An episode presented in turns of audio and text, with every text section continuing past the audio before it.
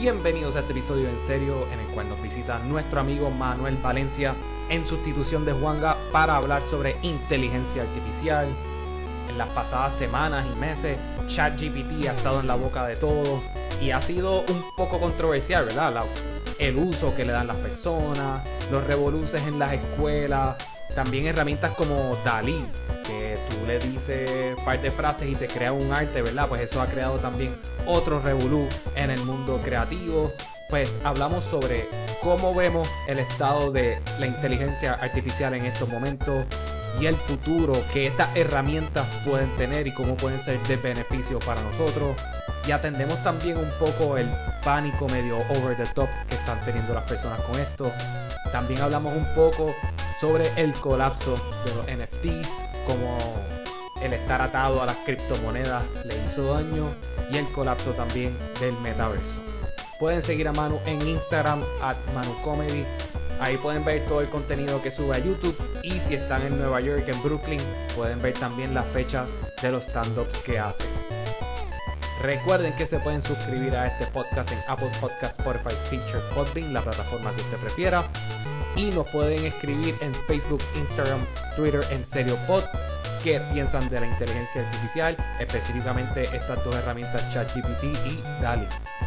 Ahora, disfruten el episodio 354 de En Serio, lo tengo.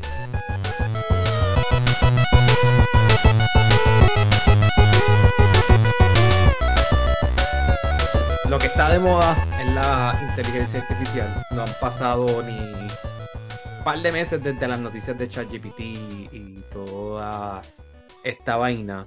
Y yo, usualmente, yo soy bien skeptic de todas estas cosas. Por ejemplo, cuando salió el metaverso, yo dije, eso va a ser un fracaso. Y ya está fracasando. Los NFTs, lo siento mucho. Eh, yo me imaginaba que no iban a ser como que la gran cosa. Le veo un, le veo un potencial gigante a los, a los NFTs. Pero como los han atado tanto al cripto, pues la realidad es que se llevó el mal nombre y se los llevaron enredados. Más como que todas estas cosas de venderlos por 60 millones de dólares y todo eso, como que la, la fama consuma a veces estas cosas. Pero cuando sale, se vuelve famosito ChatGPT, honestamente yo dije, this one's here to stay. No necesariamente como está, ¿verdad? Ahora mismo, pero sí creo que la bueno, el ser humano de verdad que lo que aspira es a pasar menos trabajo en su vida. Y esto es una herramienta que muy posiblemente nos puede ayudar en, en muchas cosas a pasar menos trabajo. Yo llevo usándola hace como, llevo como, desde la semana pasada empecé a usarla y dude, it's awesome. Sorry. Yo, yo nunca era con esta cosa, pero a mí me encanta. Bueno, tienen problemas obviamente de que la actualización última es en el 2021 y no necesariamente todo lo que dice es correcto, porque ahí ya me he dado, me he dado cuenta que comete bastantes errores en muchas cosas. Pero de verdad, yo no sé, yo lo encuentro bien cool, de verdad. yo, acabo, yo acabo de suscribirme al ChatGPT Plus. Así de juqueado estoy. Oh, wow. Pero yo digo siempre algo un poco controversial. En verdad, esto no es inteligencia artificial, esto es, esto es más machine learning. Porque a tu punto, a lo que comenta Miguel, tú le pones una solución matemática que no existe en el Internet y no la vas a ver hacer. Ya. Pero yo creo que e, eso es correcto, pero a la vez está como que le falta, eh, para definirlo completo, yo creo que también le debería añadir que es como un tipo de Google. Porque si tú te pones a ver, no es que la máquina se está inventando las cosas de por sí, es que mientras más información tú le des, la máquina sabe de buscar de la web y entonces ahí puede hacer este, quizá algo, una definición de lo que está intentando hacer en el momento. Si está haciendo un script, pues tú le puedes decir, imagínate que tú eres un script, eh, un escritor para los Simpsons, que eso es un prompt que yo uso, y, y pues la persona entonces pretende, y, y hay cosas que dicen que son súper absurdas, hay cosas que no, pero yo estoy de acuerdo con eso. Sí, porque al final del día construye algo. O sea, no es como la diferencia entre un search engine y, y ChatGPT, aunque se alimentan de lo mismo. Es que, nada, el, ejemplo más básico es que si tú pones en Google, eh, recomiéndame los mejores zapatos para vestir, que esto es un ejemplo que usa el periodista este de New York Times, que casi destruye su matrimonio con ChatGPT. Este, él usa ejemplo, eh, los mejores zapatos para vestir. Y Google te dice, estos son los mejores 10 sites donde puedes conseguir toda esta información. Y ChatGPT te dice, no, los mejores 10 zapatos para vestir son este, este, este, este y este y este. Exacto. Y yo y me encanta que dijera ese ejemplo porque mientras lo estás diciendo, ahora acabo de caer en cuenta que para que tu, por ejemplo, tu compañía de zapatos esté en los top 10, los resultados de Google, tú tienes que pagar. Acá en ChatGPT, mm, ahora me da, me, como que me da, me causa curiosidad de saber cómo, qué, qué- cuál es la parte bias y si en realidad te va a dar los top 10 de acuerdo a las ventas y de las cosas que Ujú. hace la compañía más successful a simplemente que yo pagué 100 mil dólares y dije que soy el mejor, El como una publicidad. bias, el bias nace del source de la información. So, eso ha pasado mucho. Hay un ejemplo súper cool de, ¿verdad? Para, para hacer algo como, no, digo, no es light, porque tiene que ver con cáncer, pero antes de entrar en los racial biases que tienen los AI, pues entrar en algo un poquito más light, que es Sí, cáncer. a ver, vamos a empezar así, me gusta, suavecito. Este, había una escuela de, de- yo no sé de qué era, pero fue, eh, era de medicina, que entrenaron a este bot de inteligencia artificial para, le pusieron miles y miles y miles y miles y miles de fotos de, eh, ¿cómo es que se llama esto? Eh, Lunares, lunares. lunares. Entonces, para que la misma inteligencia artificial definiera cuáles eran cancerosos o no, y así tener mayor oportunidad eh, de, de cacharlo. So, ¿qué pasó? Que el coso principal que utilizaba el AI para definir si tú tenías cáncer o no era si tú tenías una regla en tu brazo. ¿Por qué? Porque todas las fotos que subían de lunares cancerosos siempre tenían una regla para determinar el size y los que no tenían cáncer nunca le Mm, ponían la regla. So, claramente Ah, determinaba que si hay una regla en la foto, tú tienes cáncer. So, Ah, el bias siempre va a venir de el source de la información. So, si tú solamente le subes X tipo de información, por ejemplo, el, el chatbot que hizo Twitter, perdón, el, el chatbot que hizo Microsoft hace par de años, que se alimentaba de conversaciones en Twitter, terminó siendo un fascista, este, misógeno y todo eso, which is hilarious porque en menos de 24 horas ya estaba diciendo que Hitler tenía la razón. En menos de 24 horas. It's how you use the information. Exacto. So, ese, a, a tu punto, como que el, donde va, es de dónde venga la información. So, al final del día, la, eh, el bias siempre va a estar. Y una pregunta, y no quiero como sonar que de casualidad tú le preguntaste a ChatGPT cuáles son las mejores formas de antes de comenzar este podcast. No, a mí me parece No. charrito hacer eso. Tú le preguntaste. No, pero es que le acabo de preguntar eso, a ver cuál sería, y lo primero que me salió es exactamente ese ejemplo que Alejandro me dio, y yo como que, ¿este se está inventando o está ¿En usando serio? ChatGPT? Que sería lo mejor, y el mejor, la mejor forma, porque eso significa que lo estás utilizando a tu favor, y eso es lo que va a diferenciarte a ti de otras personas, que yo pienso que son demasiada, no sé, yo, eh, por ejemplo, lo que estaba hablando de los NFT, yo pienso también que eh, tiene que ver mucho con la perspectiva de las personas con el nombre y de que NFT es básicamente como lo- el mundo lo conoce, unos J- eh, JPEGs que te cuestan lo que me, me costó a mí mi educación.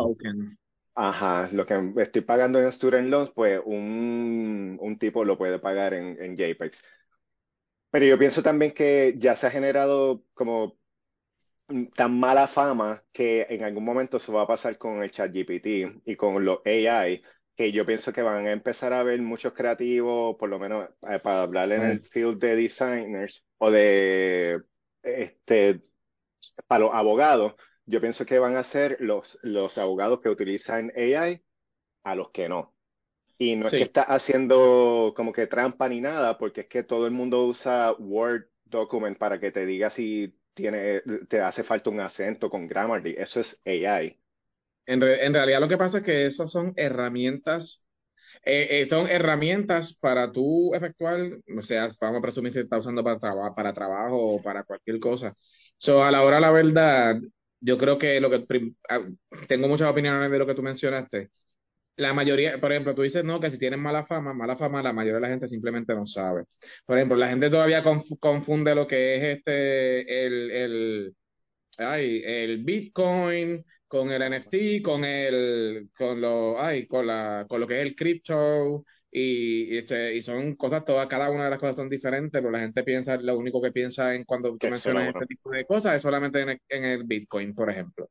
Este, eh, lo que tú mencionas de, por ejemplo, la, la inteligencia artificial, eh, no es algo que, no es algo que es nuevo.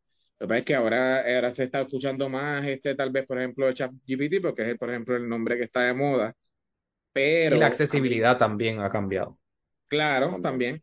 Pero esas son herramientas, porque por ejemplo, tú puedes, este, yo los otros, la semana pasada cuando lo usé, empecé a usar, tenía una consulta de un, de una controversia legal que tengo, me dio una, me dio uno, unos caminos por donde yo puedo enfocarme y seguir buscando otras cosas.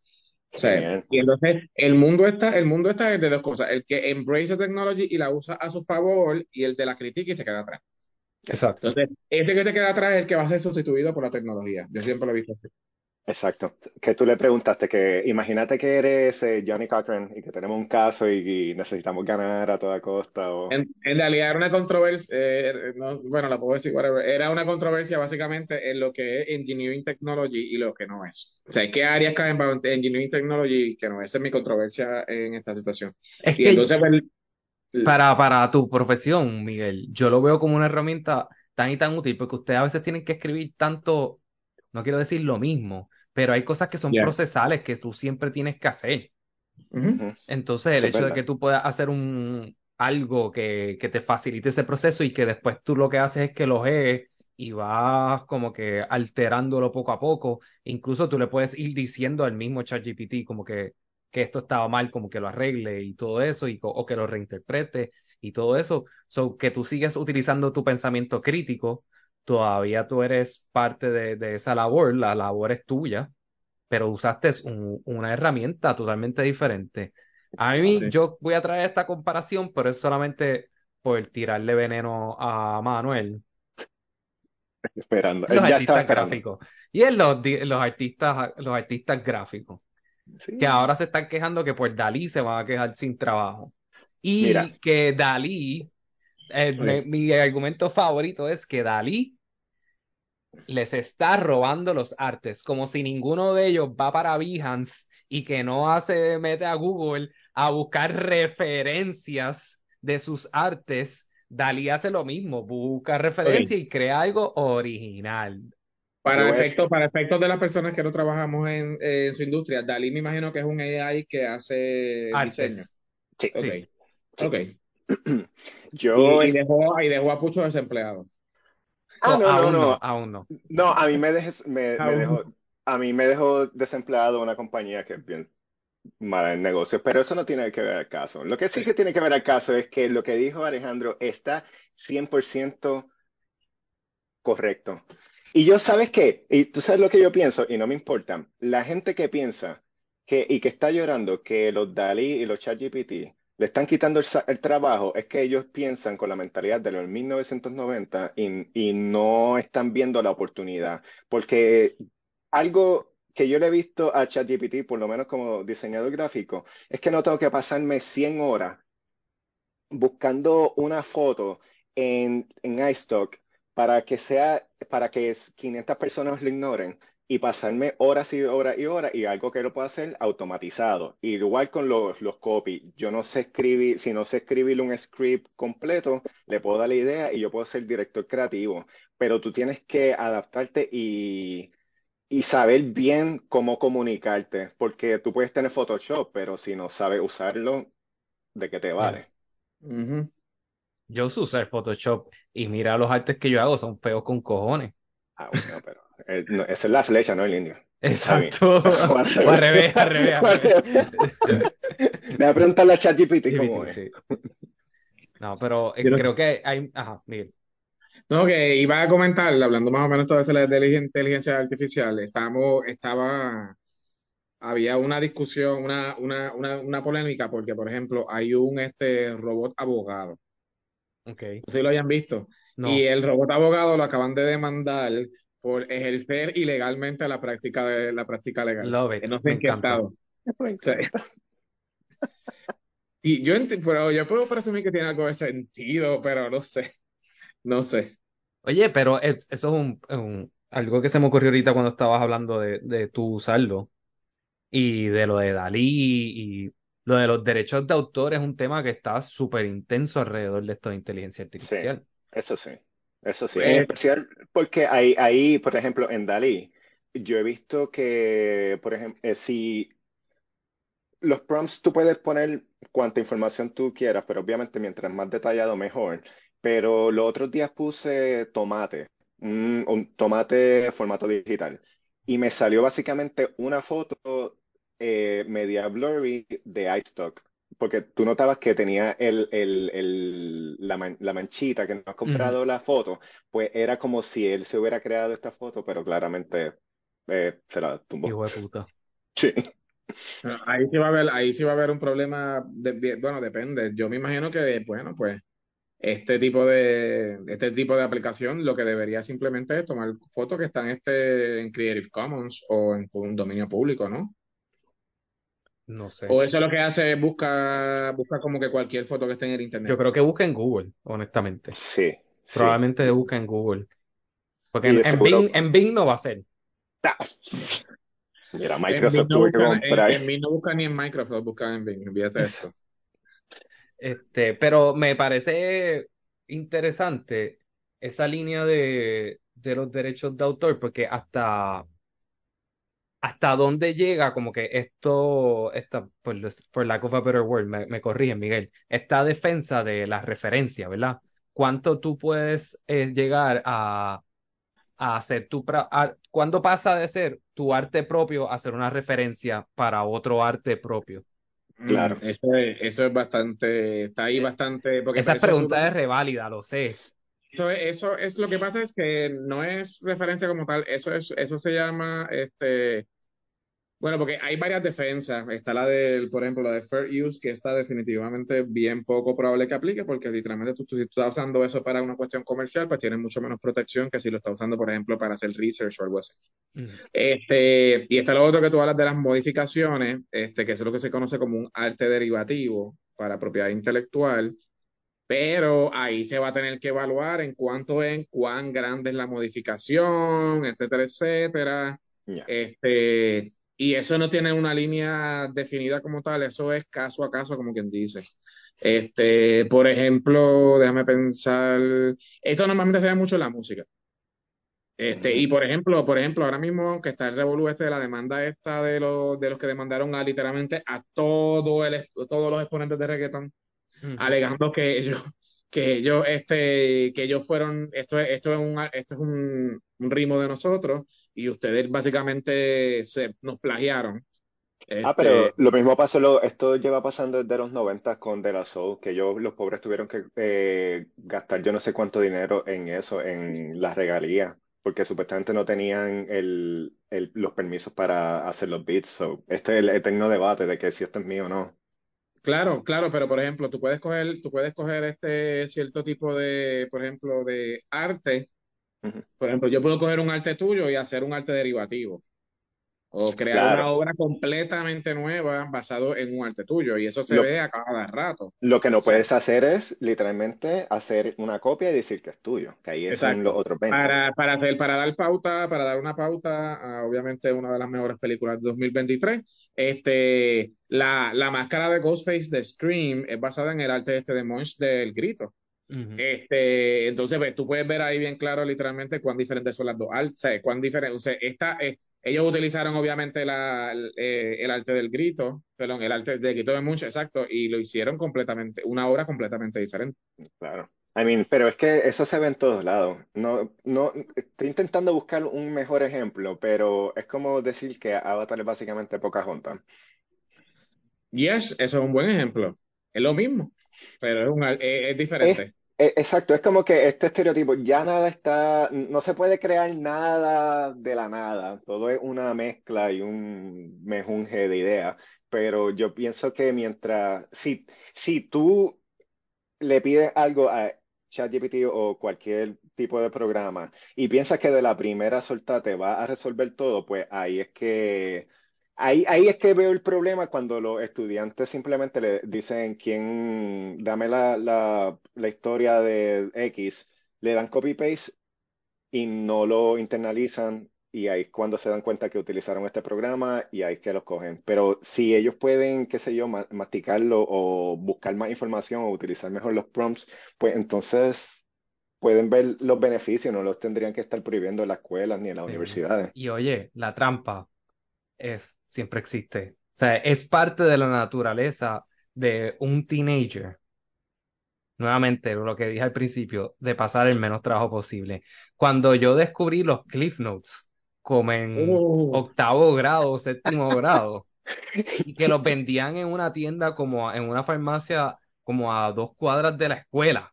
Sí, cuando iba, cuando pusieron borders que estaban literalmente en la, las megastacks así, las, paredes completas de Cliff Notes. Como que tenemos que parar con esta pendeja. O sea, siempre de los primeros es que siempre los niños lo están usando para trampa.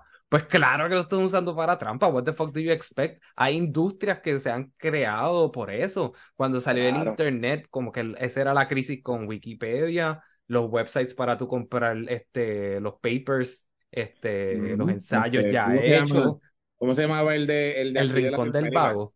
El rincón, del, vago. Gracias a eso yo me gradué. Bendito sea. que hay una, la, yo creo que la academia también, yo creo que tal vez la, o sea, vamos a decir la sociedad por lo que tiene que entender que el objetivo de todo el mundo es siempre hacer, es hacer lo mismo de la manera más fácil.